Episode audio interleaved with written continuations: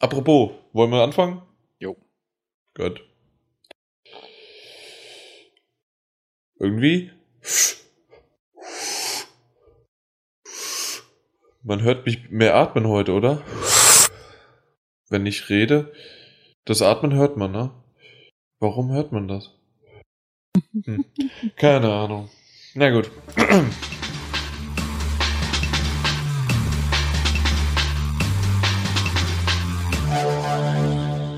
Der folgende Podcast wird von GameStop präsentiert. Und damit herzlich willkommen zur 41. Episode von PS4 Magazin Podcast für euch in einem weiteren Special-Thema. Und diesmal, ich wüsste noch gar nicht, äh, nehme einfach das, wie es Timo beschrieben hat. Sollen PS4-Magazin-Tests in Zukunft ohne abschließende Note sein? Und in dem Fall nehmen wir nicht nur das auf uns, sondern sprechen generell einfach gemeinsam über eine allgemeine, unsere Meinung plus auch, wie es so ein bisschen bei euch angekommen ist und vielleicht auch das ein oder andere Beispiel, wo es schon auf einer anderen Seite geklappt hat. Müssen wir mal gucken. Da mit dabei sind, ich glaube, ihr habt es mittlerweile alle erfahren und ich werde mich auch nicht mehr, nö, ich mache es einfach nicht mehr. Ich stelle mich nicht mehr vor, ich sage nur euch Hallo, weil ich freue mich, dass ihr wieder eingeschaltet habt. Worüber ich mich auch noch drüber freue, ist natürlich, Erkan, dem ich mindestens mal eine 7 von 5 gebe. Hi. Schönen guten Tag. Und Martin Alt ist mindestens 95 von 20 möglichen Jahren alt. Hallo Jan. Du begrüßt nur mich, nicht mal Erkan. Ja, nachdem, wenn, wenn du dich selber nicht begrüßt, muss es ja irgendjemand machen. Hab ich, hab ich das gesagt? Ich habe so verstanden. Nee, ich äh, habe gesagt, ich werde mich nicht vorstellen, aber ich sage natürlich den Usern Hallo. Was auch selber rauskommt. Aber sprich einfach weiter. Nein, Hallo, vor, ja. vorstellen. Also, äh, ach so, ja, genau. Jetzt hast du meinen Namen genannt. Nein. Genau. Äh, dann habe hab ich das jetzt auch. Jetzt bin ich irgendwie vom Schlauch aufgestanden und dann können wir auch loslegen. Wollen wir einfach sagen, unsere Umfrage hat ergeben, dass mindestens 38 Millionen Leute gerne keine Noten mehr haben wollen, sondern nur noch unsere genial, also von unseren Testern die genialen Schriftstücke lesen. Kann man das so als Fazit nehmen? Gleich am Anfang? Ich finde immer Fazits am Anfang sehr schön. Ich habe es inhaltlich noch nicht verstanden, ob du jetzt ich, daraus einen Spaß gemacht hast oder. Ich tatsächlich auch nicht. Nee, also ich habe einfach nur 38 genommen und eine Million dran gesetzt. Aber ähm, so generell, ähm, ich weiß es nicht. Red, red du doch einfach. Ja, im Kern braucht man die Frage natürlich nicht mehr zu beantworten, weil die User haben sie ja schon beantwortet mit ähm, einer ziemlich deutlichen Mehrheit von 70 Prozent für Tests mit Noten muss man dazu allerdings auch sagen, dass wir 127 Stimmen haben. Das ist jetzt nicht ganz repräsentativ, um es vorsichtig auszudrücken. Nichtsdestotrotz ähm, ist, der, ist die Umfrage beendet und wir werden uns erstmal dem anschließen, dass wir weiterhin eben Tests mit Noten machen. Aber wie du eben gerade schon gesagt hast, wollen wir auch mal drüber sprechen, warum das eigentlich bei uns Thema ist und warum ich auch ganz stark der Meinung bin, dass wieso Noten nicht nur blöd sind, sondern auch schädlich sind. Das ist meine Meinung dazu. Ja, das stimmt. Und was ich aber sehr, sehr schön fand, und zwar, natürlich hast du recht, dass 127, sind das wirklich? Ja, 127, ich musste nochmal rechnen, 89 plus 38. Aber ähm, dass, dass das jetzt nicht die Mehrheit sind, aber trotzdem, dass man von so, also dass man von solch einer Zahl schon mal eine klein wenige, einen Durchschnitt da schon kriegen kann. Und gerade 70 zu 30 ist schon ein, eine klare Tendenz mit der Note also zu der Note hin. Was ich auch generell, sagen wir mal so, begrüßen möchte, weil ich bin nämlich auf der anderen Seite, dass ich eine Note gut finde, aber wenn natürlich auch und wenn der Text gut geschrieben ist. Und da würde ich nämlich gleich mal in die Runde werfen, worauf kommt es denn bei euch eigentlich bei diesem äh, Text drauf an? Vielleicht gerade auch Erkan bei dir. Was, was möchtest du gerne in einem Test von dem ähm, Tester erfahren? Ich sag mal, es gibt so ein tolles Sprichwort, das nennt sich in der Kürze liegt die Würze. Und meiner Meinung nach fallen viele Tests sehr, sehr lang aus. Und aufgrund dessen sehen sich einige User, glaube ich, oder Leser von Tests dazu berufen, einfach nur ans Ende eines Tests zu scrollen um und dann die Zahl sehen oder was zu lesen mhm. und lesen sich gar nicht den Test durch, was mega fatal ist, weil wenn man nicht weiß, was einem der Tester sagen will, äh, falsch, Äh, Eben, doch, es kann ja, eine, eine 8,5 von 10 Punkten kann, kann eine positive 8,5 sein mit irgendwie, ja, also es hat sich richtig gut angestrengt und da finde ich das, äh, macht es da gut und hier äh, hat mir das da gefallen und es hat zwar, und dann so, es hat zwar ein paar technische Schwierigkeiten, aber insgesamt hat sich's auf eine 8,5 gerettet oder man kann auch sagen, eine 8,5 ja, irgendwie, es, es hätte eigentlich ein, ein 95er, also eine 9,5 sein können, aber durch das und das hat es mir nicht so gut gefallen, deswegen muss das abgestraft werden. Und das kann man nur in einem Text mitteilen. Genau, und das ist ja auch ein Punkt, den User bemängeln, dass äh, das, was im Fazit steht und die Note irgendwie nicht zueinander passen. Und das stimmt, das hatte ich auch, das hatte ich gelesen in, in einem, ich, ich guck mal, ob ich das irgendwie finde, du kannst gerne weiterreden. Ja, das äh, die dann halt meinten, das Fazit und die Note, die passen irgendwie nicht zusammen. Und gerade bei diesen Fällen gehe ich halt davon aus, dass einfach der Text nicht gelesen wurde, weil sie es A nicht wollten oder B ihnen der Text einfach zu lang war. Gehe ich mal davon aus, dass sie zu so einer Meinung kommen.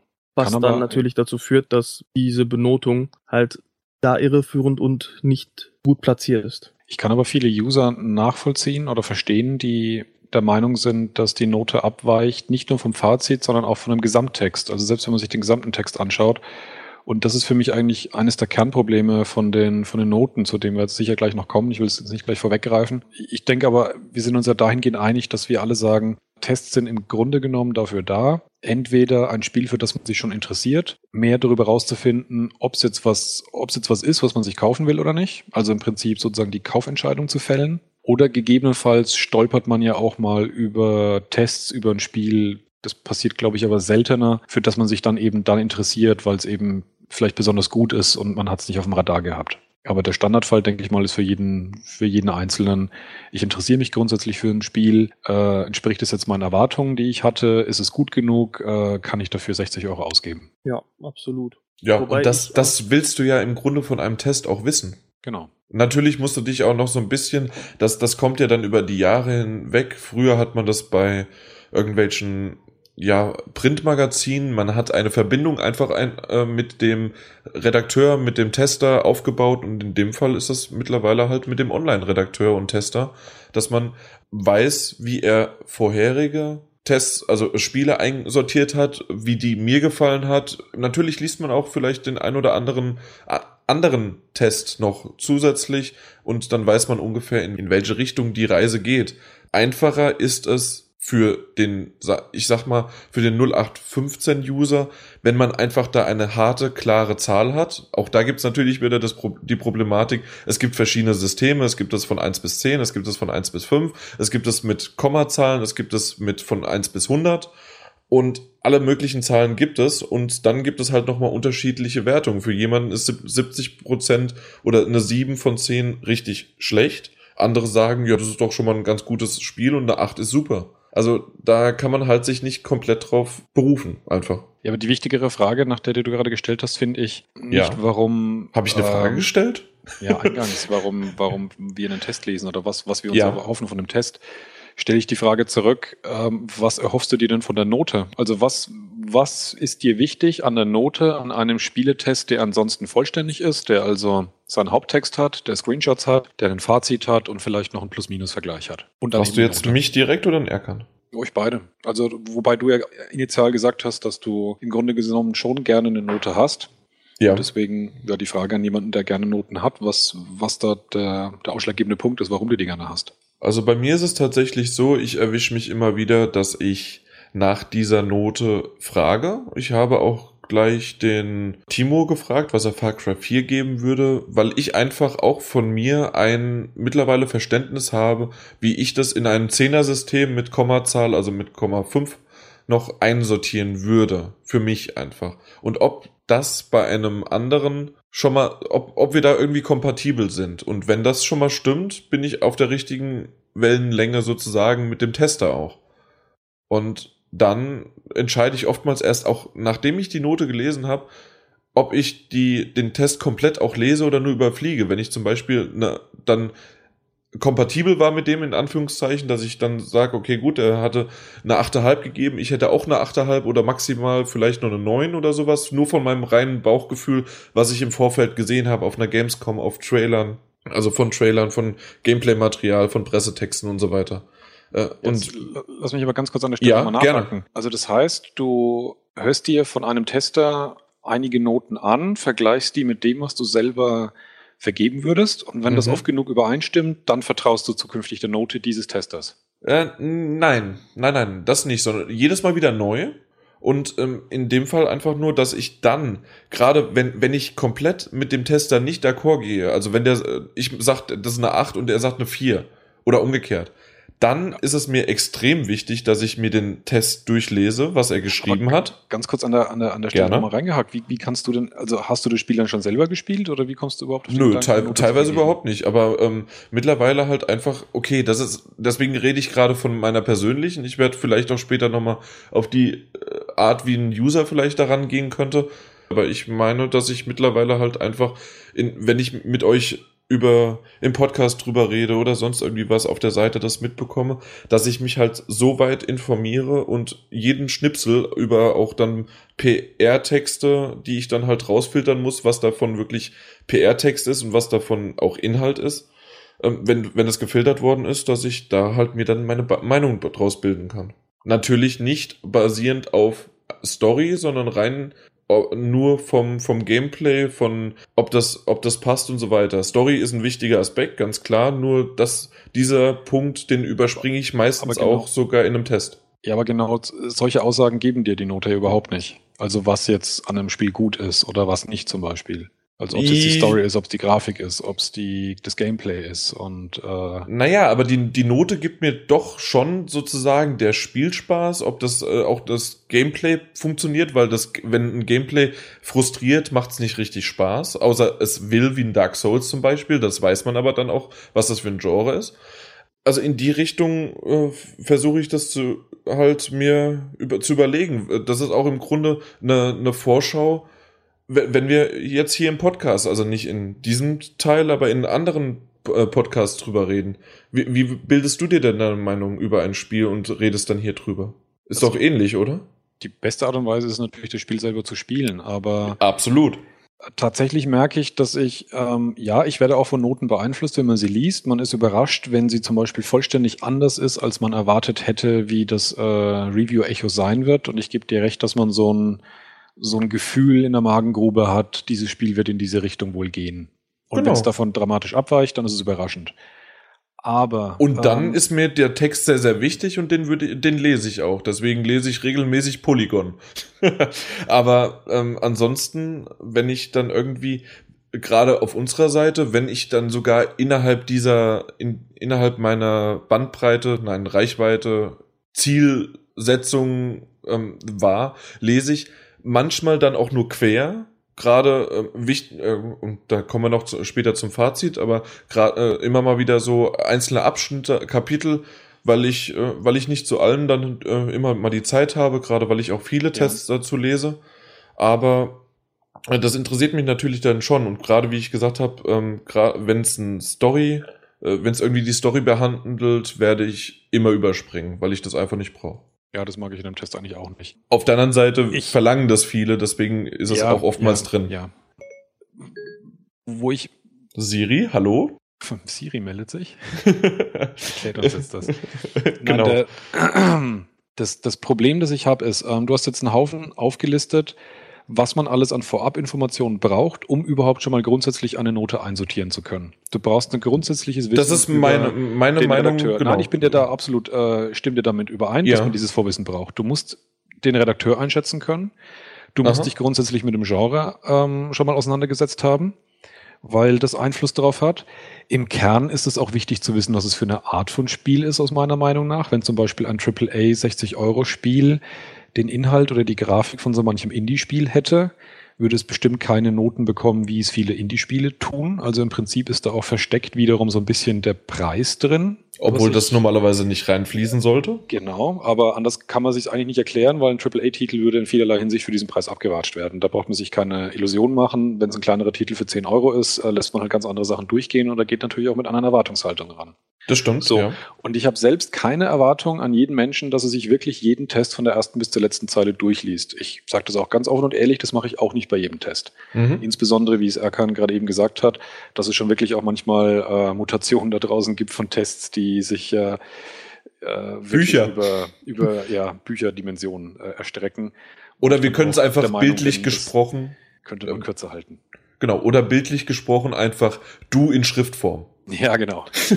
ähm, und also das erwarte ich von niemandem. Der Punkt ist nur der, um eine Note überhaupt einigermaßen einschätzen zu können, brauche ich einen Haufen Vorwissen.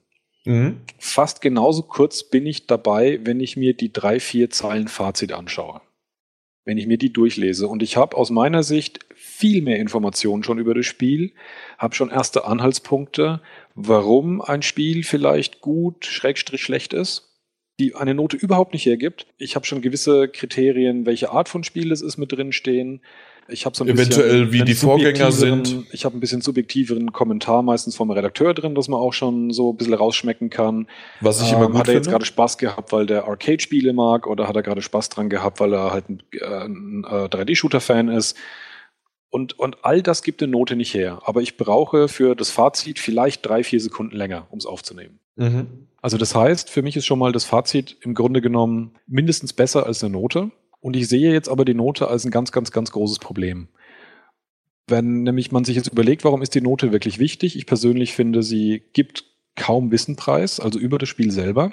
Es gibt halt nur so eine gewisse Aussage gut, schlecht, Fragezeichen. Ich finde nicht unbedingt eine Kaufempfehlung darin, Natürlich kann man sagen, wenn ein Spiel 90 Prozent hat, dann ist es ja toll. Wenn ich aber nun mal aber einfach kein, ähm, was weiß ich, 3D-Shooter oder, oder Call of Duty-Fan oder Rollenspiel-Fan bin und es hat dann 90 Prozent, dann sagt mir diese Note allein auch nichts mehr aus. Also auch da. Ja, aber wie willst du das denn ein, äh, wie willst aber du das dann, denn einsortieren? Ja, dann würdest du dir den, Des den Test doch gar nicht angucken. Genau. Da gehe ich was, stark von aus. Was meinst du? Also wenn dich jetzt ein Call of Duty nicht interessiert, dann guckst du dir auch nicht den Test an und dann ist es dir auch letztendlich egal, ob es eine 90% hat oder nicht. Das mag sein, dass es bei unser eins natürlich ein Sonderfall ist, dass äh, ich mir auch Tests durchaus von Spielen durchlese, die mich persönlich nicht interessieren, weil ich einfach interessiert bin, was für Spiele daraus kommen und wie halt die aufgenommen werden, wie sie ankommen und weil sie halt einfach Thema sind, vor allem wenn es halt große Spiele sind. Aber grundsätzlich gebe ich dir recht, ja. aber wie soll denn dann, dann die Info rüberkommen? Also selbst bei einem anderen System, wie zum Beispiel, wenn jetzt der Redakteur statt äh, Bewertung von Punkten dann wirklich Daumen hoch, Daumen runter oder irgendwie Kaufempfehlung oder bitte Nö, nicht? Gar nichts, gar nichts und Zeug. Ähm, die Sondern? Worte großartige Ballerspaß 80 Prozent. In großartiger Ballerspaß steckt 1000 Prozent mehr Information drin als in 80 Prozent. Ja, aber das natürlich, stell, ja. Du stellst die Note ja gerade quasi als alleiniges Merkmal da.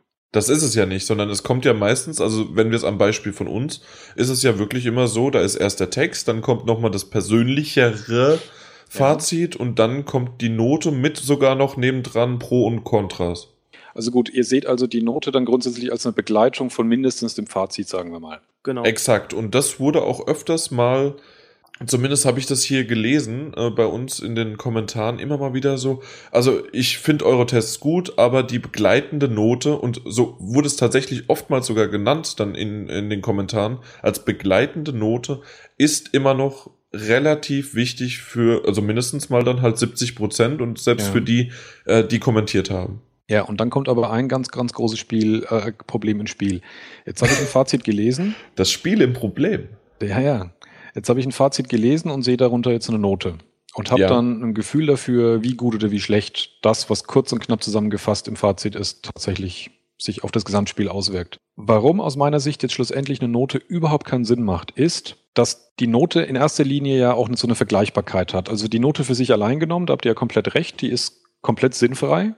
Die hat dann nur einen Sinn, wenn ich sie in Verbindung mit dem Fazit sehe und dann eben auch noch sie einordne in andere Noten. Das reicht ja auch nicht allein, wenn ich den Redakteur kenne, sondern ich muss ja auch so ein bisschen das Bewertungsschema der Seite äh, kennen, der, der Seite kennen. Für manche ist 50 Prozent schon absolut unspielbarer Müll. Theoretisch könnte man noch sagen, 50 Prozent ist Durchschnitt. Also das ist natürlich auch schon wieder so eine Sache, wie stuft man es eigentlich ein? Genau, das hatte ja, ich ja am Anfang schon erwähnt, kurz. genau das ist ja, wie ich finde, auch das Problem an vielen Bewertungssystemen. Ich meine, es gibt genug Portale, die dann sagen Daumen hoch, Daumen runter, ja, nein, Empfehlung oder nicht Empfehlung. Was ich persönlich als viel bessere Benotung, als viel besseres Benotungssystem empfinde, als äh, so eine Skala, wie wir es haben, in 20 kleine Punkte aufzuteilen und dann in 0,5er Schritten zu sagen, äh, wie gut man das Spiel einschätzt. Ich meine, mhm. was prädestiniert jetzt ein Spiel, ob es jetzt eine 3 ist oder eine 4 ist? So, da sehe ich jetzt keine Abgrenzung. Im oberen Drittel, sage ich mal, da kann man durchaus Abgrenzungen haben von 7,58, 8,59. Oh, aber im unteren, gerade im unteren Bereich, denke ich, macht es wenig Sinn. Und, und ich, ja, ja, ich behaupte eben auch dann nicht und insbesondere dann nicht, wenn du in den hohen Bereich kommst, wo eine Note für nach meiner Interpretation einen Großteil der Menschen automatisch falsch sein muss. Und zwar deswegen, weil in der Note etwas zusammengefasst wird, viele verschiedene Eindrücke, es aber überhaupt keine Definition gibt und überhaupt keine Übereinkunft, wie diese einzelnen Bereiche gewertet werden. Der eine mag äh, Spiele vor allem, die eine gute Grafik haben. Der andere legt besonders Wert auf eine tolle Steuerung. Der nächste will eine interessante Story haben. Der übernächste oder der, der darauffolgende, der will ähm, vor allem äh, ein sehr abwechslungsreiches Gameplay in seinem Spiel haben. Du siehst aber in keinster Weise anhand der Note und oft dann auch in einem kurzen Fazit darüber, dann noch hundertmal mehr, wie diese einzelnen Dinge in diese Gewichtung mit reingegangen sind. Und da hört eben der Sinn für mich bei Noten komplett auf, dass damit auch automatisch die, die Vergleichbarkeit komplett hinfällig wird, insbesondere bei solchen Sachen, die Metacritic natürlich macht, dass sie alles miteinander in Relation setzt. Aber im Kern auch schon, wenn du auf derselben Seite bist und hast zwei unterschiedliche Redakteure. Der eine hat seine Vorlieben in dem Bereich, der andere Vorliebe hat es in anderen. Und gerade in aktuellen Spielen sieht man das Problem aus meiner Sicht ganz extrem. Was macht man denn nun mit Spielen, die extrem verbuggt rauskommen? Wie wichtig ist das Element oder der Wunsch, ich will mein Spiel bugfrei haben für die Endnote? Das kann keiner definieren und es gibt kein richtig und falsch dafür. Und egal welche Entscheidung man fällt, es ist für wahrscheinlich im Schnitt 50 Prozent der Leute die falsche Entscheidung, wie stark man die Gewichtung eines Aspektes vornimmt. Ja, absolut. Und deshalb sage ich ja, finde ich, äh, so prozentuale Wertungen nicht positiv für ein Gesamtfazit eines Spiels, sondern wird dann halt eher eine Tendenz abgeben, ob es dem Tester gefallen hat oder eher nicht, ob er es empfehlen würde oder nicht. Aber leider Gottes hat sich halt äh, in gerade in der Spielebranche eine Note am Ende etabliert. Das ist bei Filmen oder bei Büchern ganz anders. Da hat man ein Fazit und Punkt aus. Aber gerade in unserer Branche ist es halt so, dass die Leute vergleichen wollen. Die wollen halt sehen, wie hat A bewertet, wie hat B bewertet, wie hat C bewertet. Und ähm, wir haben ja auch regelmäßig News zu Spielen, die gerade erschienen sind, wo dann halt äh, steht, die und die haben jene Note gegeben, die anderen haben die andere Note gegeben. Und man erkennt an allen Noten eigentlich relativ häufig, dass die Tendenz, in welche Richtung der Gesamteindruck eines Spiels geht, sehr ähnlich ist. Und Leute wollen einfach vergleichen. Der Mensch möchte vergleichen, was ist gut, was ist nicht gut. Und dementsprechend denke ich, dass man die Note nicht abschaffen kann oder nicht abschaffen darf, weil die Leute es halt wollen, auch wenn ich nicht unbedingt hundertprozentig davon überzeugt bin, sondern eher für, wie ich sagte, dieses Bewertungssystem wäre mit Daumen hoch, Daumen runter oder Kaufempfehlung oder nicht. Und es gibt vielleicht auch bei manchen immer noch, die das nicht mehr so gerne möchten, diese Diskussionen, aber ich glaube, tief innen drin möchte jeder darüber diskutieren, was das für eine Note ist und warum es jetzt eine 76 hat und keine 77 und wo da man den Unterschied macht, wird dann wieder reingerufen. Und diese Diskussion, die gibt es unter vielen, vielen Tests, gerade unter den AAA-Titeln, aber ich glaube, es wäre langweilig und unser Spieleleben wäre in der Tester-Version, also nicht für den Tester selbst, sondern vom, von der User-Ansicht, wäre sehr, sehr schwierig, über ein Spiel zu reden, wenn man es noch nicht gespielt hat, aufgrund entweder es nicht zu spoilern oder sonst irgendwie, dass, dass man äh, was in der Hand hat. Und so hat man einfach eine feste Zahl in der Hand. Als User und kann das äh, demjenigen, mit dem man gerade diskutiert, um die Ohren hauen. Meint ihr nicht, vielleicht? Ja, die Diskussionen haben aber halt selten irgendwie eine Qualität, muss ich ganz ehrlich sagen, wenn es nur auf die Note Ich rede nicht über die Qualität. Ja, aber mein Gott, ich meine, äh, auch wenn es vielleicht Spaß macht, irgendwelche Häuser anzuzünden, finde ich es trotzdem scheiße. Also Ja, das, Unfug das zu treiben ist nicht, ist nicht immer unbedingt gut, auch wenn derjenige, der Unfug treibt, vielleicht Spaß hat. Und wenn ich mir so manchen Thread unter manchen Tests anschaue, da gibt's dann auch Einzelne, die sich wirklich bemühen, eine sinnvolle Diskussion darüber zu machen, ob jetzt zum Beispiel solche Fragen, ähm, wie wichtig das eben ist, dass ein Spiel, wie gesagt, bugfrei rauskommt und nicht erst äh, in zwei, drei Wochen durch, durch Nachpatches oder inwieweit Microtransactions im Spiel etwas stören oder ob ein Rollenspiel eher in die eine Fraktion oder eher in die andere geht und, und sich darüber zu unterhalten und sowas wird halt maßlos zerstört über das Getrolle, auf Deutsch gesagt, das da oftmals stattfindet, was oftmals dann halt rein nur eben, wie du selber sagst, die Note einfach reingeschmissen als Fakt, obwohl, du hast selber gesagt, das ist eine harte Zahl, für mich ist es eine unglaublich weiche, weil sie nichts aussagend ist. Doch, es ist in dem Sinne eine harte Zahl, dass man sich daran greifen kann und man muss nicht irgendwie einen drei bis vier fünfzeiligen Vers hinlegen, der sich vielleicht dann auch in geschwungenen Reimformen bildet. Nein, also ihr wisst, was ich meine. Also man muss nicht irgend und das ist halt für leider die Mehrheit erstmal das Wichtigste. Also ich respektiere, dass 70 Prozent der User die Note wollen, deswegen schaffen wir sie auch nicht ab. Und ich wäre auch dagegen, gegen eine solche überzeugende Mehrheit eine Note abzuschaffen, wenn sie die User wollen. Also Aber mir sind die User Meinung, egal. Ja, ja, ja. Aber man kann äh, trotzdem versuchen, ähm, darüber zu sprechen, wie wir es gerade hier machen, um vielleicht den einen oder anderen aufzufangen und zu überzeugen, äh, was da eben auch für schädliche Aspekte damit reinfallen. Aber bei dem Punkt muss ich dir ganz ehrlich sagen, da wäre mir die Meinung der User tatsächlich egal, wenn es um einen Dienst dahingehend geht, eine einfache Zitierbarkeit herzustellen. Ich muss keine ein, zwei Zeilen Text zitieren, sondern muss so eine Note hinschreiben. Äh, sorry Leute, wenn ihr darüber diskutieren wollt, die, die Arbeit oder Mühe würde ich von euch erwarten. Ja, ja, das war ja auch nur etwas überspitzt dargestellt, ne? Das weißt du auch. Klar, ja. ja. Aber findest du es nicht wirklich absolut gar nicht notwendig, dass unterm Strich doch steht, solltet ihr euch mal angucken oder empfehle ich euch gar nicht einfach nur die schlussendlich die letzte Meinung des Testers. Legst du gar keinen Wert drauf? In Ja, Nein, so nach dem Motto, sollte man spielen, Ja, Nein, kann man hinschreiben, weil es so schwammig ist, dass es sinnlos ist, es sinnvoll zu zitieren oder irgendwie in irgendwelchen Metacritic-Rankings einzugliedern. Ähm, deswegen kann man das noch machen. Aber auch da hat man trotzdem wieder das Problem, welcher Redakteur sagt das gerade, mit welcher Meinung, was erwartet er von einem Titel aus dem Genre Sport, Rollenspiel, 3D-Shooter XYZ und kann dementsprechend wieder eine komplett andere Meinung haben. Und ich bin eben gerade der, der, der, der Ansicht, wie ihr es anfangs gesagt habt, was ich alles vorher drüber wissen muss über den Redakteur, muss ich aus meiner Ansicht nach in einem Fazit gar nicht mal wissen.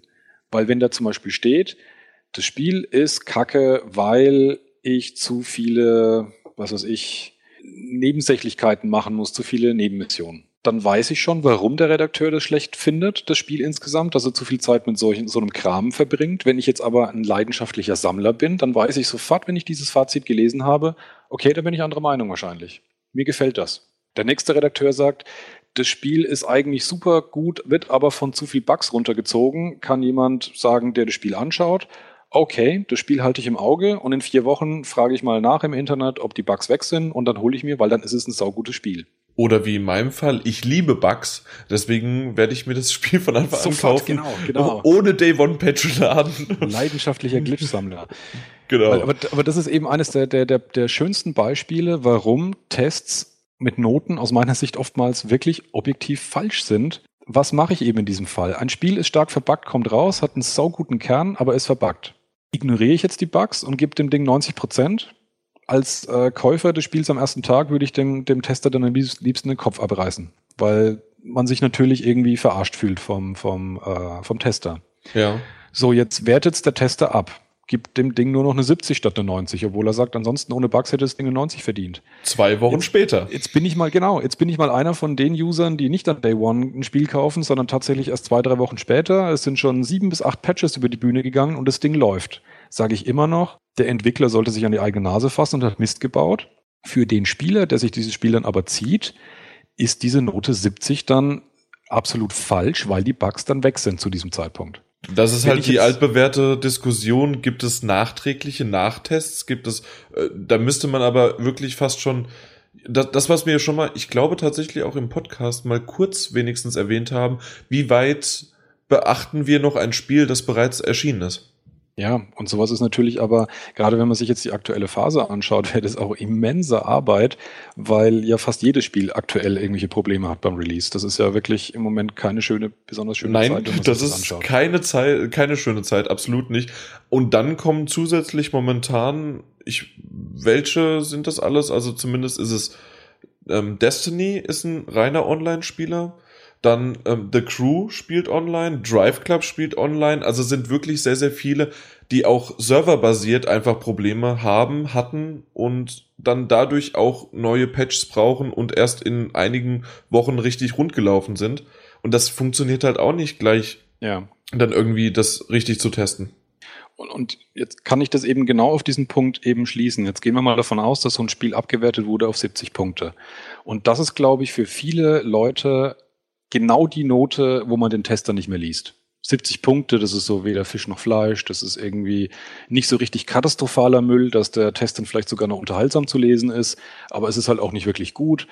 Das heißt, man sieht diese 70 und denkt sich, oh, weitergehen, es gibt ja nichts zu sehen. Ja, Stünde aber- da einfach und das nur, reimt sich. stünde da einfach nur, ich lerne von dir, st- stünde da einfach nur, dieses Spiel ist fantastisch, leider wird es von Bugs heruntergezogen, hoffen wir, dass es bald möglichst gefixt ist. Dann ein zweiter Ja. Blick, Datum des Testes, ich weiß, Und dann steht heute da drunter Wochen später. 7.0.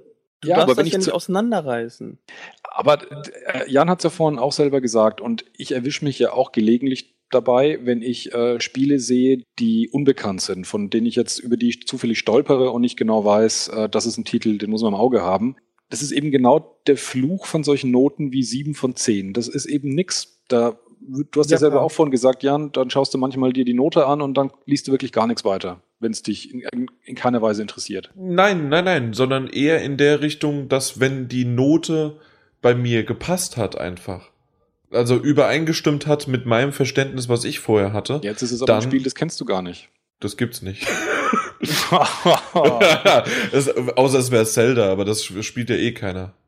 Nein, ähm, natürlich gibt's das rein theoretisch schon, aber mittlerweile, nee, dann würde ich nach dem Titel, nach den Screenshots gehen, die mir irgendwo ähm, in, im Test aufblitzen und dann würde ich auch den Test lesen. Gar nicht so Genau. sehr nach der Note. Genau das denke ich auch. Wenn du da siehst 7.0 und du kennst den Titel nicht, dann fragst du dich doch, warum nur eine 7.0 und gerade deswegen liest du doch ich, wenn ich den Titel nicht kenne, Zumindest das Fazit des Also Das wenn ich den Titel nicht kenne, würde ich gar nicht sofort runterscrollen und gucken, was da für eine Note vergeben hat der Tester, sondern ich würde tatsächlich mit den Test durchlesen oder zumindest überfliegen. Erstmal. Ja, aber das, Aber das ist halt meine. User, dass sie gucken, welches Spiel, dann wird auf Seite 15 weitergeblättert, weil da das Fazit Aber da die geht's Note dann um Spiele, die die auch bereits wissen und die die vielleicht auch vorbestellt haben oder diese sogar schon selbst gespielt haben im die erste Stunde und wollen einfach nur wissen, was sagt der Redakteur darüber aus.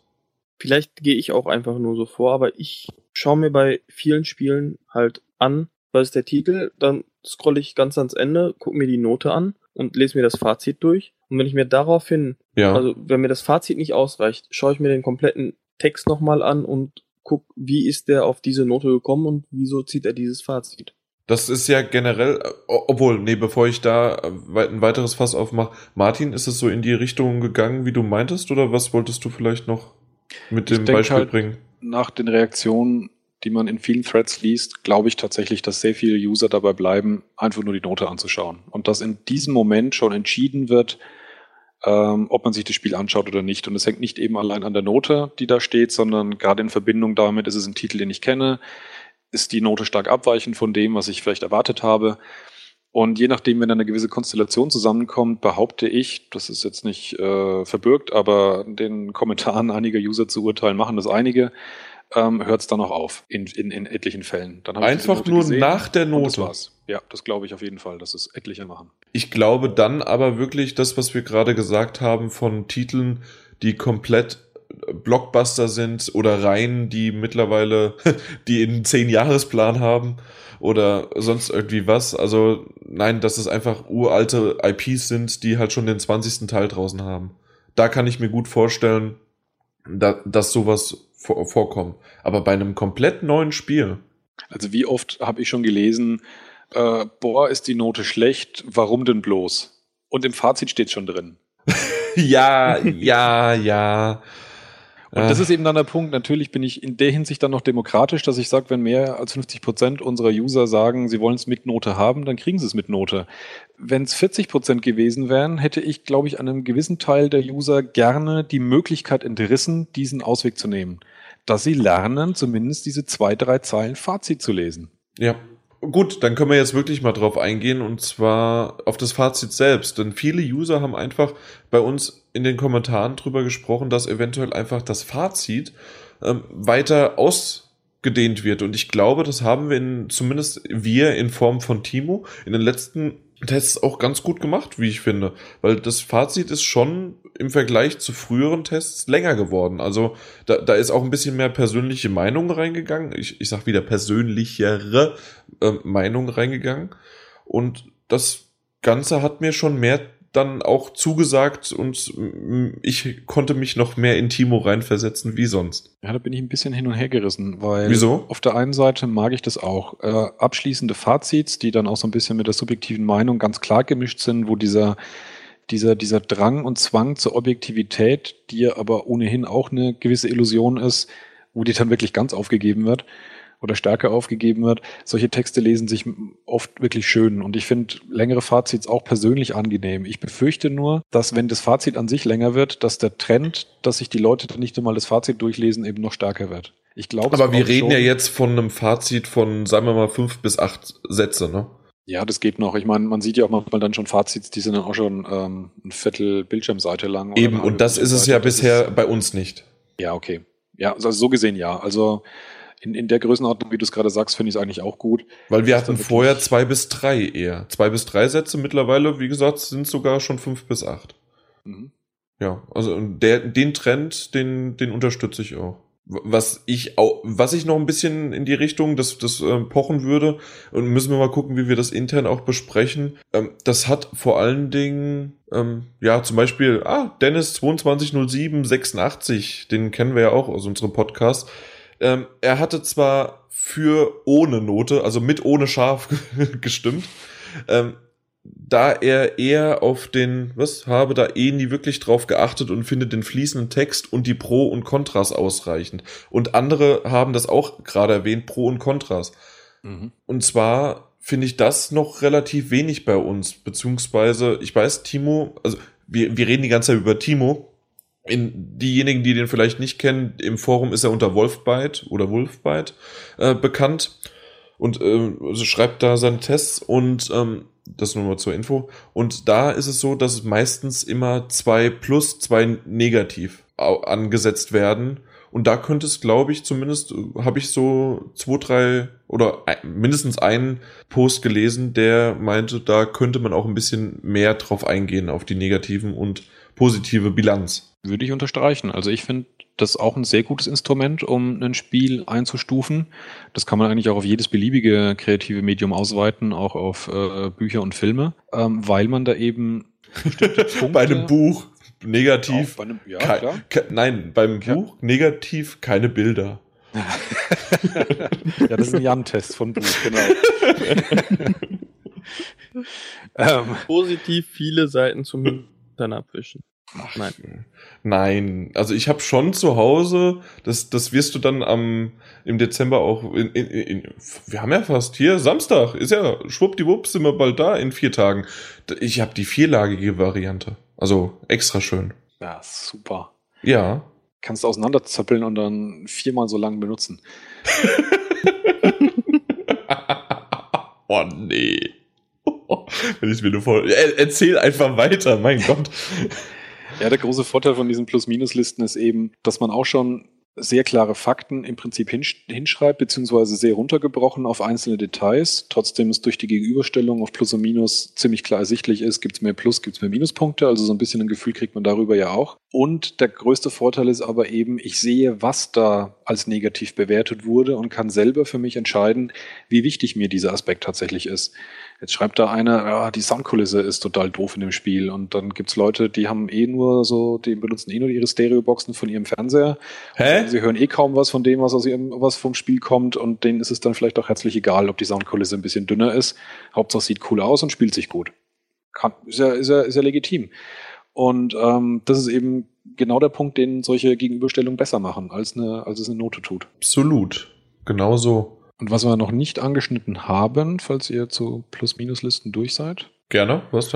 Und das ist halt natürlich jetzt noch ein ganz hässlicher Trend, der von Noten eben befeuert wurde, ist ja dann wiederum der, ich nenne es mal wirklich Missbrauch, der durch die Publisher stattfindet. Ich weiß nicht, inwieweit ihr das mitbekommen habt, aber es gab ja schon einige Fälle, in denen es bekannt wurde, dass äh, die Entwicklerzahlungen von den Metacritic-Scores abhängig sind. Und da muss man halt natürlich ganz klar sagen, in diesem Moment, wo man ähm, äh, in diese Richtung feuert, was da für ein, ein, ein Druck, Druck. auch dahinter steht. Ja.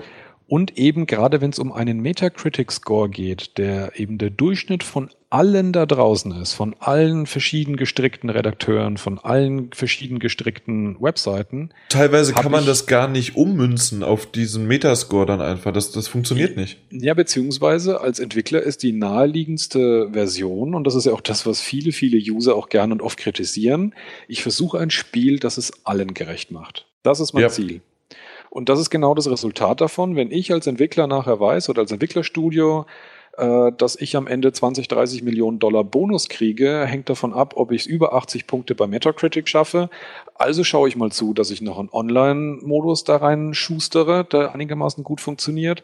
Also schaue ich mal, dass ich vielleicht äh, ein bisschen Gewalt reinstreue und vielleicht eine kleine Skandalszene und irgendwie versuche, so alle Marketing-Checkboxen abzuklappern damit da draußen schon irgendjemand oder jeder verschiedene Mensch irgendwie was Gutes drin findet, auch wenn er vielleicht daneben was Schlechtes findet. Es erhöht auf jeden Fall meine Chance, dass ich am Ende einen höheren Metascore bekomme, als wenn ich versuche, was ganz Spezielles zu machen, was dann eine Fraktion von Spielern grandios und wie ein Geschenk des Himmels empfindet, aber dafür halt vielleicht die 51 Prozent als grottenloser, als bodenloser Schrott. Ja, aber ich glaube, die anderen 50 Prozent würden es dann erst gar nicht spielen, aber das wäre dann wieder ein anderes Thema. Genau, das ist aber bei den Usern so und selbst ein User kann trotzdem, auch wenn er es nicht gespielt hat, seine Wertung abgeben und ein Redakteur, klar sollte ein Redakteur schon in dem Genre zu Hause sein, aber wenn es wirklich so ein komplett außenstehendes, wandelbares, neues Ding ist, ist es halt schwierig, das dann einzuordnen. Ja, wobei ich glaube schon, dass bei diesen ähm, Vereinbarungen, die zwischen Publishern und Entwicklern zur Festlegung von Bonuszahlen getroffen werden, dass da in erster Linie die, die Zeitschriftennoten hergenommen werden und okay. die Userwertung. Würde ich jetzt zumindest vermuten, ich weiß es nicht hundertprozentig. Ich hatte nämlich noch keine Informationen drüber. Das ist wirklich huh, harter Tobak. Dann einfach, genau, wie du es gesagt hast, einfach nur verdammt hoher Druck. Ja, der eben dann, bin ich mir auch ganz sicher, Einfluss darauf nimmt, wie ich mein Spiel mache als Entwickler. Eben, natürlich. also natürlich möchte man irgendwie, also auch äh, aus, aus Entwicklersicht, dass das Spiel gut wird und man möchte, dass so mit so viele Leute wie möglich damit Spaß haben. Aber auf der anderen Seite möchte man gerade als, was weiß ich, Creative Director oder wie sie alle auch heißen, dass die gerne auch ihre eigene Individualität da reinbringen können. Und das würde dadurch vielleicht untergehen. Ja, es gibt natürlich auch die, die Facette, dass sowohl Entwickler als auch Publisher ähm, mit dem Spiel gutes Geld verdienen wollen und deswegen natürlich eine gewisse Massentauglichkeit ähm, mitnehmen wollen. Ich bin mir aber sicher, dass der Druck seitens des Publishers noch etwas höher ist, weil ich glaube, für den Publisher kann es aus betriebswirtschaftlicher Sicht eben nie genug sein. Das ist auch mehr oder weniger sein Job. Nur wenn da dann nicht einmal eben eine, eine Kontraposition im Entwickler hat, der sagt, nein, uns ist es wichtiger, dass wir hier auch auch was Cooles abliefern, was Spezielles abliefern, dass wir auch ja eine gewisse Erkennungsmarke haben und so weiter und so fort, sondern der Entwickler selber auch dann sagt, ja, für alle ist gut, weil dann kriegen wir einen höheren Bonus oder eine höhere Metacritic, höheren Bonus, kann ich mir ein neues Auto kaufen nächstes Jahr. Dann braucht sich niemand wundern auf jeden Fall, dass, ähm, dass diese Verwässerung und dieses alle machen irgendwie dasselbe und irgendwie hat man das alles schon gesehen, dass es auf jeden Fall nicht besser wird dadurch. Ja, genau. Und das ist dann eben jetzt mein abschließender Grund, äh, Grund, warum ich sage, sie sind, sie sind nicht nur sinnlos, sondern eben auch schädlich. Aus meiner Sicht schädlich für die Spielindustrie und die Spiele, die wir bekommen, insbesondere im AAA-Bereich, wo dann eben solche Deals getroffen werden. Na, natürlich, aber das ist auch jetzt, äh, ich hoffe, erstmal nur eine Ausnahme. Weißt du, kannst du da auch vielleicht einen Publisher an Pranger stellen? Oder weißt du darüber nichts? Ich habe ein paar Beispiele schon gelesen. Ich habe äh, so ja, Insider-Artikel, die es immer wieder gibt, die behaupten, dass das ziemlich gang und gäbe inzwischen sei. Ja. Bei einigen Spielen ist es eben sehr deutlich geworden. Einer der größeren Vorfälle, der mir, der mir einfällt, war äh, Fallout New Vegas. Der ist deswegen mhm. vor allem besonders tragisch gewesen, weil der Entwickler den, mit den angestrebten Metacritic-Score, ich glaube 83 war es vereinbart und sie haben 82 geschafft. Und dann gab es halt einfach null vom Bonus. Wegen diesem. Punkt. Aber solche an Beispiele direkt an, an, an Spielen festgemacht äh, sind ein paar schon an die Öffentlichkeit gekommen. Aber wie gesagt, man munkelt im, im Hintergrund, dass Metacritic äh, gerade für Bonuszahlungen eben sehr gern inzwischen hergenommen wird, weil, wie du selber gesagt hast, es ja so eine schöne, harte, belastbare Zahl ist. Da kann ich eben ganz klar einen Vertrag reinschreiben, das ist die Bedingung, so schaut's aus, die Note, gibt's Bonus, ja, nein. Eben. Und wenn es eine 82 ist mit, es war ein super Spiel, aber leider war das und das noch nicht dabei. Aber wenn wir das sozusagen beim nächsten Mal äh, dann erfahren, dann könnte es auch ein 90er-Titel werden. Das Ja. ist dann vollkommen egal. Das ist dann Pech, ja. Was ich euch noch, wir waren zwar schon auch bei, wir haben jetzt viel über das Fazit geredet und auch über die Noten. Was ich gerne mal als Post noch vorlesen wollte, war von jetzt der User, ich und Usernamen vorlesen, ne, und dann generell vorlesen, ist aber SBSTN, Subsn, 2, nee, da fängt schon wieder an, 2-3, also 23, der schreibt, eine Note beziehungsweise eine Tendenzeinschätzung am Schluss hätte ich schon gern. Mein Vorschlag wäre nicht eine einzige Abschlussnote, sondern eine Art Fünf-Punkte-System. Also Punkte vergeben für zum Beispiel fünf Kategorien wie Grafik, Handling, Technik, Story, Motivationsfaktor und so weiter. Dann kann man sich zusammenreimen, ob die für einen selbst wichtigen Aspekte beim Spiel gut wegkommen oder nicht. Finde ich als, Orientierung, als Orientierungshilfe super. Was meinst du da mit? Zum Beispiel Erkan jetzt erstmal? Ich meine, da gibt's ja auch Plattformen, die das genauso machen. Auch sogar Spielezeitschriften. letztendlich eine Note haben und dann äh, dahinter schreiben, wie das Ganze aufgeschlüsselt ist, wie man zu dieser Endnote gekommen ist. Ja. Finde ich absolut super. Und äh, wenn ich so sehe, wie Martin das gerade beschrieben hat, dass man Scores vereinbart, ob es Boni gibt oder nicht, bin ich absolut dafür, dass man das dann aufgrund dessen Benotung abschaffen sollte. Aber wenn man andersrum wieder aufschlüsselt, warum man zu dieser Benotung kommt, ist es für den User Gold wert. Ist das denn aber gerade haben äh, Timo hat sich dazu ja auch schon mal geäußert und auch generell im in dem Thread wurde oder in der News wurde diskutiert, wie kommt man auf diese Note? Warum ist es eine 76 und keine 75 oder oder eine 70 und eine 75, je nachdem wie wie das System aussieht? Wie Ja. sehr würde das denn dann auch tatsächlich, wie bewertest du eine Story, die komplett gut ist, bis auf das Ende, was dir nicht gut gefällt? Oder nur das Ende gefällt dir? Oder wie ist, äh, wie ist die Technik? Problem hast du aber bei der Gesamtnote. Äh, das macht sich vielleicht sogar noch ein bisschen plausibler, eben verstärkt, wie du es gerade beschreibst, wenn man es an einem bestimmten Sachverhalt äh, festmacht. Insbesondere, wenn dann Geschmack da, dazu kommt. Es soll ja sogar Leute geben, die eine Story von einem Transformers-Film irgendwie ganz gut finden. Hey, Ähm, Was ist denn falsch daran? ja, wir, äh, wir haben hier zwei. Dafür reicht die Zeit nicht, um das auszuführen. Nein, aber ich fände tatsächlich aber trotzdem den Gedanken auch besser, solche Einzelbereiche für sich genommen zu bewerten. Ich würde dann aber wieder auf die Abschlussnote verzichten, weil sonst hast du wieder das Riesenproblem, wie vermischst du das Ganze dann? Dann ist ein, weil äh, ein schönes Beispiel, das mir einfällt, ist, wie sich damals äh, die GamePro ähm, einen Zacken abgebrochen hat, um mit so einem ähnlichen Bewertungssystem äh, Heavy Rain zu, zu, zu testen. Die hatten ein Riesenproblem, weil mit so einem Notensystem, das eben über solche paar Standardkategorien ähm, hinweggegangen sind, hat das Spiel atemberaubend schlecht abgeschnitten, weil es halt im Sinne von Story, von Gameplay, Abwechslungsreichtum so ziemlich mau war, weil das Ding pri primär von der Story gelebt hat und davon, dass ich darin Entscheidungen get- äh, fällen kann. Noch stärker fällt es bei, bei dem Telltale Adventure Walking Dead auf, das für manche das ähm, ähm, Spiel des Jahres war, hat auch entsprechende Awards erhalten, aber ist sicherlich von spielerischer Tiefe im Sinne eines, eines interaktiven Computerspiels ziemlich mau. Und wenn du so ein Absolut, System ja. eben anlegst, fällt so ein Spiel gnadenlos durch.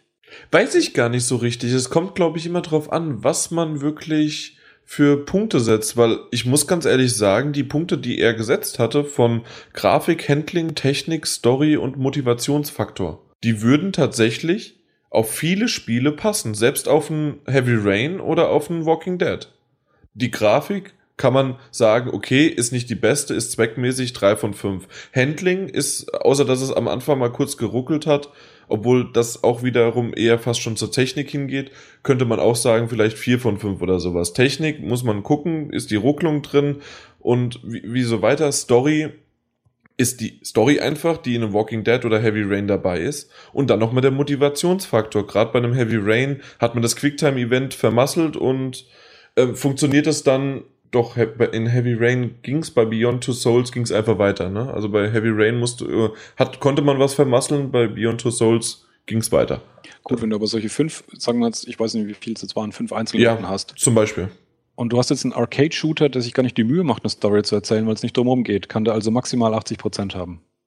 Jein. Story ist null. Äh, ich, ich würde dann nicht so ganz so sehr auf dem System beharren, so dass man eventuell auch, wie bei einem guten, äh, bei einer guten Prüfung, dass man bestimmte äh, auch einfach streichen kann.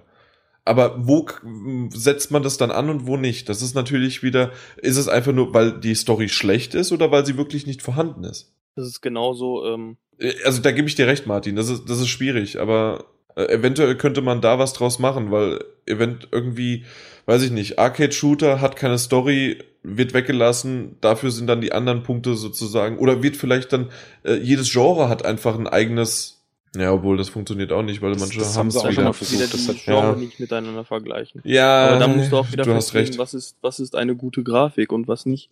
Muss es ein mega plastisch sein, damit die Grafik gut ist? Oder wenn wir jetzt äh, Nee, es, es muss hübsch, es muss hübsch sein. Hübsch. Nach dem Ch Child of Light war super. Resogun sah auch gut aus. Richtig, das sagst du, aber jemand anderes, der sagt dann, das sieht aus wie so ein Kindercomic, das sieht kacke aus, weil es nicht plastisch aussieht. Kinderkacke. Ja, ne, da, da muss man ja. dann halt auch festlegen. Wo wir wieder bei den vierlagigen Tüchern sind. Ja, wo, wo ja. bei einer Plus-Minus-Bewertung wieder, das schreibt der Redakteur als positiv tolle Pixelgrafik. Dann sagen viele Leute, wow, mein Geschmack und die hat eine tolle Pixelgrafik, super. Und es gibt einige User, die halt einen anderen Geschmack haben, die völlig zu Recht sagen, boah, ich kann das Zeug nicht mehr sehen, ist für mich ein Negativpunkt. Und schon hast du wieder viel mehr Aussagekraft als in einem Grafik 4 von 5. Warum? Weil Technik gut, weil Stil gut, weil Stimmung gut, weil ich stehe auf rosa und die ganze Zeit ist das Bild rosa. Man weiß es nicht. Minecraft sah auch super hübsch aus. Ja, vor 20 eine. Jahren. Und der andere Manche, sagt, nee, Call of Duty sieht besser aus. Ja, da muss man natürlich auch wieder, ja, natürlich, hast du vollkommen recht, aber muss man auch wieder ein Genre oder einen Typ vergleichen, weil es ist einfach ein Online-Spiel. Das ist genauso wie wenn du jetzt ein, ein Schlauchlevel vergleichst mit einem Open-World-Titel. Das geht nicht. Von der Grafik her. Im Call of Duty ist immer besser. Nein, nein. Also ein GTA 5 oder sonst was sieht besser aus. Bei Infamous damals lasse ich mich drüber streiten. Gerade wenn es ein Advanced Warfare jetzt ist. Habt ihr die Kolumne zu den Reviews und Noten bei 4Players gesehen, die vor ein paar Tagen rauskam? Die hatten ja eben eine ziemliche Diskussion wegen ihrem Dragon Age Inquisition Test. Und dann gab es eben nochmal vor einiger Zeit äh, jetzt eine Kolumne zu dem Thema. Und die war wirklich äh, lesenswert. Das war doch das Spiel, was schlechter war als Lords of the Fallen. Das war das Spiel, ist glaube ich sogar schlechter war als der Autobahnraser. ja, aber der Autobahnraser ist ja auch super. Ich weiß noch, dass ich den früher mit meinem Vater am Computer gespielt habe. Ja, da schlägt Dragon Age Inquisition auf jeden Fall um Leben. ja, aber das Interessante fand super ich eben, dass Smash da das schlägt Dragon Age. Ja gut, aber das ist ja kein. Sorry, Martin, dass wir dich überhaupt nicht zu Wort kommen lassen. Ja, na, aber das, okay. das ist, äh, na klar, Super Smash Bros. schlägt alles. Ich, Außer Lords of the Fallen. Kann es verstehen, ja, was für einige Leute das ein absolutes Highlight ist, Super Smash Bros. Nicht für mich, aber ich kann es nachvollziehen, ja. Richtig, auf dem 3DS, glaube ich, ist das ganz gut. Gibt ja noch diese andere. Nein, Konsole. gibt's nicht. Nee, gibt's nicht. U. Und jetzt haben wir wieder 10% unserer User verloren. Unsere Leser, unsere Hörer. Ja, die Kolumne, ich, ich fasse nochmal ganz kurz so das, das, das Statement, das ich da drin gelesen habe, zusammen. Das war insofern wirklich spannend, weil's, weil so unfassbar ehrlich war. Weil da drin eben im Prinzip auch drin stand, dass Noten eigentlich sinnlos sind, aber wegen dem Geld, wegen den Klicks, wegen der Branche brauchen wir sie halt. Das schreibt der Chefredakteur der 4Players. Ich lasse mich gern eines Besseren belehren, wenn jemand was in dieser Kolumne anders rausliest, aber das war für mich eigentlich zusammengefasst, diese, diese schonungslos ehrliche Zusammenfassung. Und wenn es tatsächlich an dem Punkt angekommen ist, dass wir alle zusammen in den Medien die Noten machen, weil wir uns alle da glauben, dass es wichtig ist und jeder irgendwie glaubt, es gehört halt dazu, weil es schon immer so war, fände ich es einfach großartig, wenn man anfängt, das mal zu überdenken, ob das tatsächlich wirklich so sein muss. Aber du merkst ja an unseren Usern her, auch unsere kleine Abstimmung nur, dass das momentan, äh, der, die Tendenz geht in die richtige Richtung, dass so nach dem Motto, ja, wir lesen sehr, sehr gerne eure Tests und wir lesen vor allen Dingen auch ein sehr, sehr schönes, ausführliches, persönlicheres äh, Fazit und äh, gerne auch noch ein bisschen mehr Pro und Contra, aber die Note ist noch da. Also aber es geht mehr in die Richtung. Es war nicht mehr primär ein, ein, ein Aufruf nur auf unsere Seite, sondern eben auch an die User, die es halt auch einfach so gewohnt sind. Ich meine, natürlich ist es überall so und immer so, bei vielen Leuten auch, eine Veränderung, insbesondere wenn die erstmal auf den ersten betrachtet weniger bedeutet, man nimmt was weg, ist erstmal immer schlecht. Völlig egal, ob da mhm. vielleicht auch was Sinnvolles dahinter steht. Und das kann ich grundsätzlich auch verstehen, wenn man, wenn man die, die Sachen liest und man ist es gewohnt, dort unten sind die Note, du hast selber gesagt, man unterhält sich darüber. Genau. Dann möchte man es auch grundsätzlich erstmal so haben. Aber da ist eben mein, mein Aufruf und mein, mein Vorschlag, wirklich sich gut zu überlegen, und einfach mal drüber nachzudenken, ob das wirklich so wichtig ist und dass wir vielleicht, ähm, sicherlich nicht wir allein, aber man kriegt die Diskussion auch auf anderen Portalen mit, dass vielleicht da wirklich ein Umdenken beginnt, das vielleicht irgendwann mal in diesem Tag mündet, wo tatsächlich mehr als 50 Prozent der Webseiten da draußen oder der insgesamt der Medien darauf verzichten. Ich kann mir auch sehr, sehr gut vorstellen, gerade die User, die gerade uns hier zuhören, hallo, die äh, irgendwie sicherlich da gehe ich eher mal wieder, das sind eher die 30 Prozent, jetzt gehen wir in die prozentualen Sachen, also eher, sagen wir mal, 80 bis 90 Prozent von unseren Zuhörern, die jetzt gerade zuhören, sind die 30 Prozent, die da abgestimmt haben. Also das kann so ich. Lange, wer uns so lange beim Labern zuhört, da liest doch einen ganzen Test durch, glaube ich schon. Ich, ja. ja. genau. Also für, obwohl, also ich höre auch lieber ein Hörbuch, als dass ich ein Buch lese. Aber ja. Aber nur weil du nicht weißt, was diese komischen Zeichen bedeuten. Das stimmt nicht. Ich kann ja nur zustimmen. Was jetzt, dass du lieber ein Hörbuch hörst oder dass, ja, dass, dass die genau. User so sind? Nee, dass ich auch lieber ein Hörbuch höre, weil es einfach entspannter ist. Genau. Ja, ja recht. Freilich ja. ist das. Also demnächst von mir jeder Test vom Timo in meiner lieblichen Stimme vorgelesen. Ohne Mist, ich glaube, das, das, das wäre eine neue. Das, ah. das mache das mach ich demnächst. Genau, und aber natürlich unzensiert. Das heißt also, ich schneide da nichts zusammen irgendwie oder lese nochmal was neu. Einfach so, wie es ist. Und mit meinen Versprechern lese ich das vor. Das wäre super. Das, das, ist fantastisch. Ja, wie du es eingangs schon gesagt hast, pures Gold wert. ja, aber in dem Fall sind es ja sogar die Worte vom Timo. Und die sind wirklich Gold wert. Also zumindest so, so, so ein bisschen an der Oberfläche, so wie in Thailand der Buddha, der, ähm, der, der mit so, der mit so einem kurz, so, so diese Plättchen da, wie diesen Goldplättchen, die man da äh, kaufen kann, für irgendwie 10 Cent sind sie wert, bezahlst aber 2 Euro, damit halt der Tempel überlebt. Und ähm, die klebst du dann da drauf und irgendwann ist dann der ganze Buddha halt voller Gold, aber nur halt an der Oberfläche und drunter ist es einfach nur Stein. Da weiß jetzt Timo Bescheid. Da so ungefähr ist sein. Schöne Grüße. Jo, äh, was ich eigentlich sagen wollte, dass unsere Zuhörer definitiv eher zu diesen 30% gehören. Und deswegen glaube ich auch, dass wenn, wenn solche Kommentare kommen, vielleicht, ich, ich hoffe, dass es einer auch noch so sieht wie ich, weil ich würde auch gerne noch weiterhin diese Note zusätzlich haben. Vielleicht sogar eher äh, versteckt, in Anführungszeichen, also in einem Spoiler gepackt dass man nur, wenn man wirklich draufklickt, dass es dann erfährt, weil dadurch bin ich so ein bisschen dann nicht so sehr in Versuchung, gleich die Note zu mir anzuschauen, gerade von einem Titel, wo ich das gerne wissen möchte, sondern dann lese ich mir halt erstmal vorher den Text durch und guck dann auch mal, was kann ich jetzt aus diesem Text mir herausnehmen, wie habe ich den Tester verstanden? Und wie kann ich äh, in eine Zahl bilden, also in das zusammenfassen in eine Zahl. Das finde ich eine super geile Idee. Man sollte im Test, in jedem Test unterschiedlich so eine geheime Botschaft verstecken, wie man jetzt genau nur für diesen Test den, die Note freischalten kann. Das wäre natürlich super, ja. Also das, das wäre klasse. Das wär, da, wir würden in Anführungszeichen pleite gehen, ja, wenn wir was verdienen würden. Aber ansonsten wäre das halt wirklich, ja, äh, wäre wär echt super. Und irgendwo steht mindestens einmal im Test, spätestens im nächsten, vom Timo geschrieben, Jan ist doof. Ja, aber, aber stell dir mal vor, das wäre eine Welt, wo dir jemand, wenn dir jemand den Score sagt, du ihm auf die Schulter klopfst und sagst, danke für das Lesen des Tests, weil du die Note kennst. Das ist ja, als würde dir die Hölle zugefroren. Ja, das ist, genau. Das, das ist doch schön. Ja. Ja. Feine Idee, müssen wir Timo mal vorschlagen. Genau. Ich, mache aus unseren Tests ein Point-and-Click-Adventure. genau. Das wäre natürlich super, ja. Lese fünf Minuten den Test oder kämpfe 20 Minuten für die Note. Und zwischendrin haben wir auch irgendwo noch eine Telefonnummer ein, auch natürlich die Zahlen so ein bisschen verwirrt dargestellt, aber noch ein bisschen leichter, um darzustellen. Und da, da gibt's dann eine Telefonsupport-Hotline und wer die anruft, kann dann Hilfe bekommen, wie er dann wieder aus dem Dschungel rauskommt. ja, den hat wenigstens Martin verstanden. Fand ich übrigens sehr super, dass das wirklich so Dass äh, gemacht worden ist. Nein, nein, nein, das ist äh, da, da, die, die Szene selbst einfach. Das, das wäre super, ja. Ich gebe da gerne deine Handynummer an, Martin. Kein Problem. Ja. Test Läuft.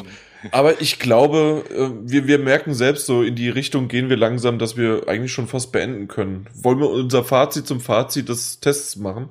Fang mal an.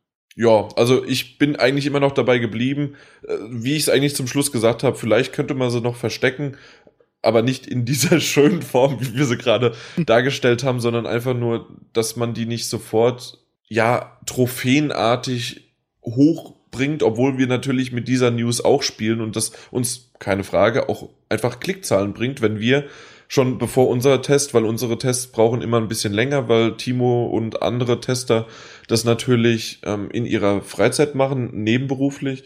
Und dann will er einfach gerne, hat er den, oder haben wir natürlich den Anspruch, das, äh, das Spiel komplett durchzuspielen. Und das funktioniert nicht zum Release. Deswegen haben wir zum Release meistens eine News. Das sind die momentanen Bewertungen. Und von uns bekommt ihr dann halt den Test nachgeliefert. Und ich weiß gar nicht mehr, worauf ich hinaus wollte, aber ich glaube, der Satz war schon okay so und zu Ende bin ich jetzt auch. Ich habe dich verloren auf dem Weg, aber Sehr es war dein Fazit, ja. glaube ich. Ja, irgendwie, ich glaube, die meisten haben mich Ohne verloren. Aber versteckt, das war dein Fazit. Ja, im Grunde war es das. Mehr, mehr, mehr Fazit noch, also nicht von mir mehr Fazit, sondern generell Fazit. So dieses fünf bis acht äh, Sätze finde ich super und mehr Pro und Kontras vielleicht noch. Jo, er Ja. kann. Wie ich eingangs auch erwähnte, hat sich halt das Bewertungssystem so sehr etabliert und die Leute wollen einfach nicht darauf verzichten, auf eine schlussendliche Bewertung. Aber ich würde halt von diesen Noten weggehen und würde sagen, Empfehlung ja, nein, weil. Oder ähm, müsst ihr spielen, müsst ihr nicht spielen, weil. Das fände ich als Bewertung gut. So macht es beispielsweise auch Kotaku. Die geben einfach nur ein Yes oder No aus dem und dem Grund. Und das fände ich besser als ein in 20 aufgeteiltes Bewertungssystem. Jo, nur ja, nein finde ich auch gut. Eine Note erweckt den Anschein, eine Aussage zu treffen, die sie nicht tut, verkürzt den Blick schädlich auf ein Spiel. Und äh, es wird noch gefordert, mehrheitlich von Usern, aber träume von einer Welt, in der wir genug überzeugt bekommen, dass sich das ändern kann. Es gibt ja inzwischen sogar wieder Indie-Spiele. Das war vor fünf Jahren mal nicht der Fall. das ist doch ein schöner Abschluss. Der letzte Abschluss, der von noch einem User kommen soll, ist von Conduit. Es soll so bleiben, wie es ist. Und damit, ich verabschiede mich. Ich war, nein, ich war es nicht, sondern ich bin's immer noch. Und ich sage nicht meinen Namen, aber das hat der Martin ja schon an- eingangs erwähnt. Bis zum nächsten Mal. Danke für die Aufmerksamkeit und natürlich auch im Namen von GameStop. Power to the Players. Ciao. Auf Wiedersehen.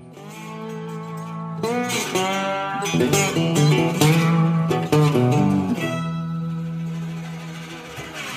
Ja, äh, irgendwie, ich dachte irgendwie, wir haben sehr, sehr viel Stoff in sehr, sehr kurzer Zeit untergebracht, weil irgendwie auf einmal habe ich so geguckt, Moment, wir, wir, ihr seid erst irgendwie eine Stunde da und wir haben ja, ja, jetzt sind es anderthalb Stunden, aber vorhin meine ich, während es so, ihr seid eine Stunde da und wir haben erst irgendwie 40, also 20 Minuten später angefangen, das heißt also, wir sind erst bei 35, 40 Minuten.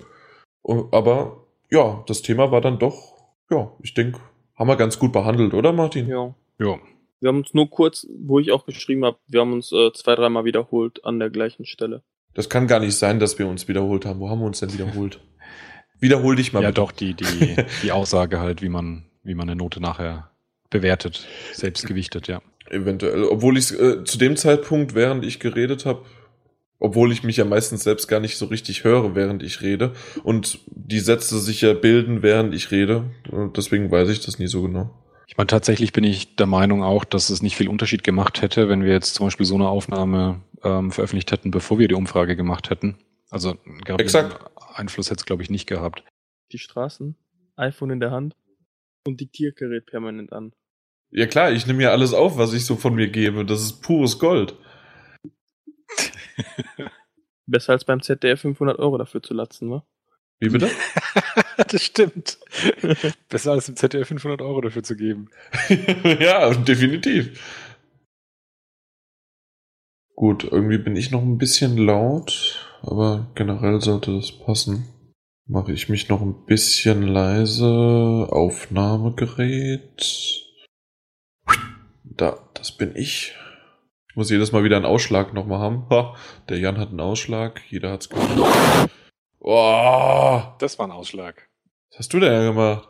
Einfach ins Mikro geblasen, würde ich mal sagen. Ja, aber warum? Mach das in deiner Freizeit. Ausschlag. Ausschlag. So, jetzt habe ich mich ein bisschen leiser gemacht. Ich hoffe, das kam auch an. Und dann sollte es schon gewesen sein. Mit Note. Was? Mit Note. Wie mit Note? Steht da. Es steht auch ohne Note. Aber da steht eindeutig mehr mit Note. Ach so, Das stimmt. das, das hast du gut rausbekommen, ja? Du bist ja ein Fuchs. Denn der dunkelblaue Balken ist viel länger als der hellblaue Balken. Was Also für mich uns ist es schon türkis. Das heißt, dass der dunkelblaue Balken viel mehr Platz braucht. Genau. Und eigentlich ist kürzer besser. Stimmt. Ja. Das verlangen ja auch die User bei Tests. Ja. Manchmal ist Ich dachte, weniger mehr. Kommt, das verlangen auch die Frauen, aber Nein. Das, Das hätte Jan hoffe gebracht, ich. nicht Nein, äh, ja, nicht nur das. Also, nein, das hätte ich gar nicht. Obwohl ich, okay, ich habe dran gedacht. Aber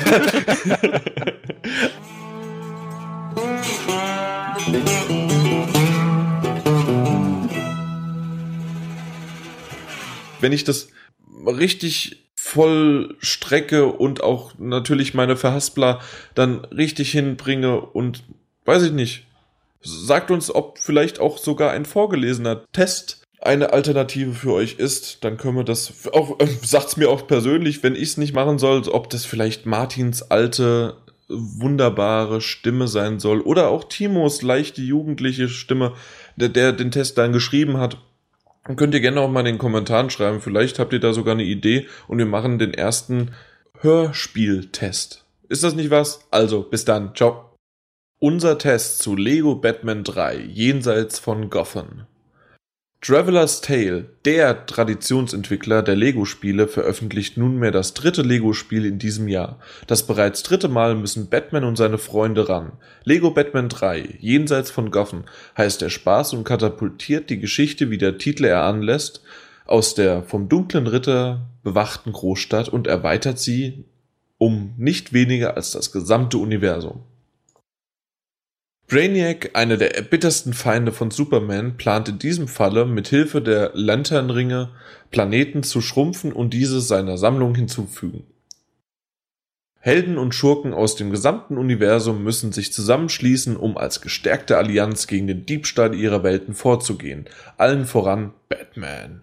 Die Geschichte ist dabei mit dem typischen Humor der Lego-Spiele ges- gespickt lässt und lässt keine Sekunde aus, um sich selbst ordentlich durch den Kakao zu ziehen. Was jedoch erneut eine bewundernswerte Leistung ist, die, die einzelnen Charaktere verlieren trotzdem nie ihre Würde und bleiben erstaunlicherweise authentische und, und driften nicht in die blanke Albernheit ab.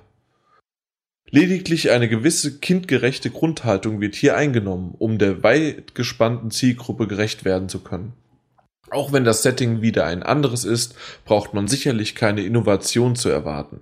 Mindestens zwei Lego-Figuren stehen zeitgleich zur Verfügung, können per Tastendruck ausgewählt werden oder bieten kooperativen Spaß für zwei Spieler gleichzeitig. Ob nun allein oder zu zweit, die unterschiedlichen Fähigkeiten über die Charaktere wie Batman, Green Lantern oder der Joker verfügen, werden allesamt benötigt, um entweder den Level überhaupt abschließen oder sämtliche Geheimnisse aufdecken zu können. Die recht schlaurigen Missionen bieten erneut Raum für Button-Smashing. So ist ein Großteil der Dekoration zerstörbar und hinterlässt stets einen Haufen Stutz. Kleine, bunte Lego-Steinchen, die unter für die abschließende Wertung benötigt werden. Aus manchen zerstörten Objekten lassen sich dann neue Dinge erschaffen, die entweder den Weg zu, zu einem Geheimnis ebnen oder die Mission vorantreiben.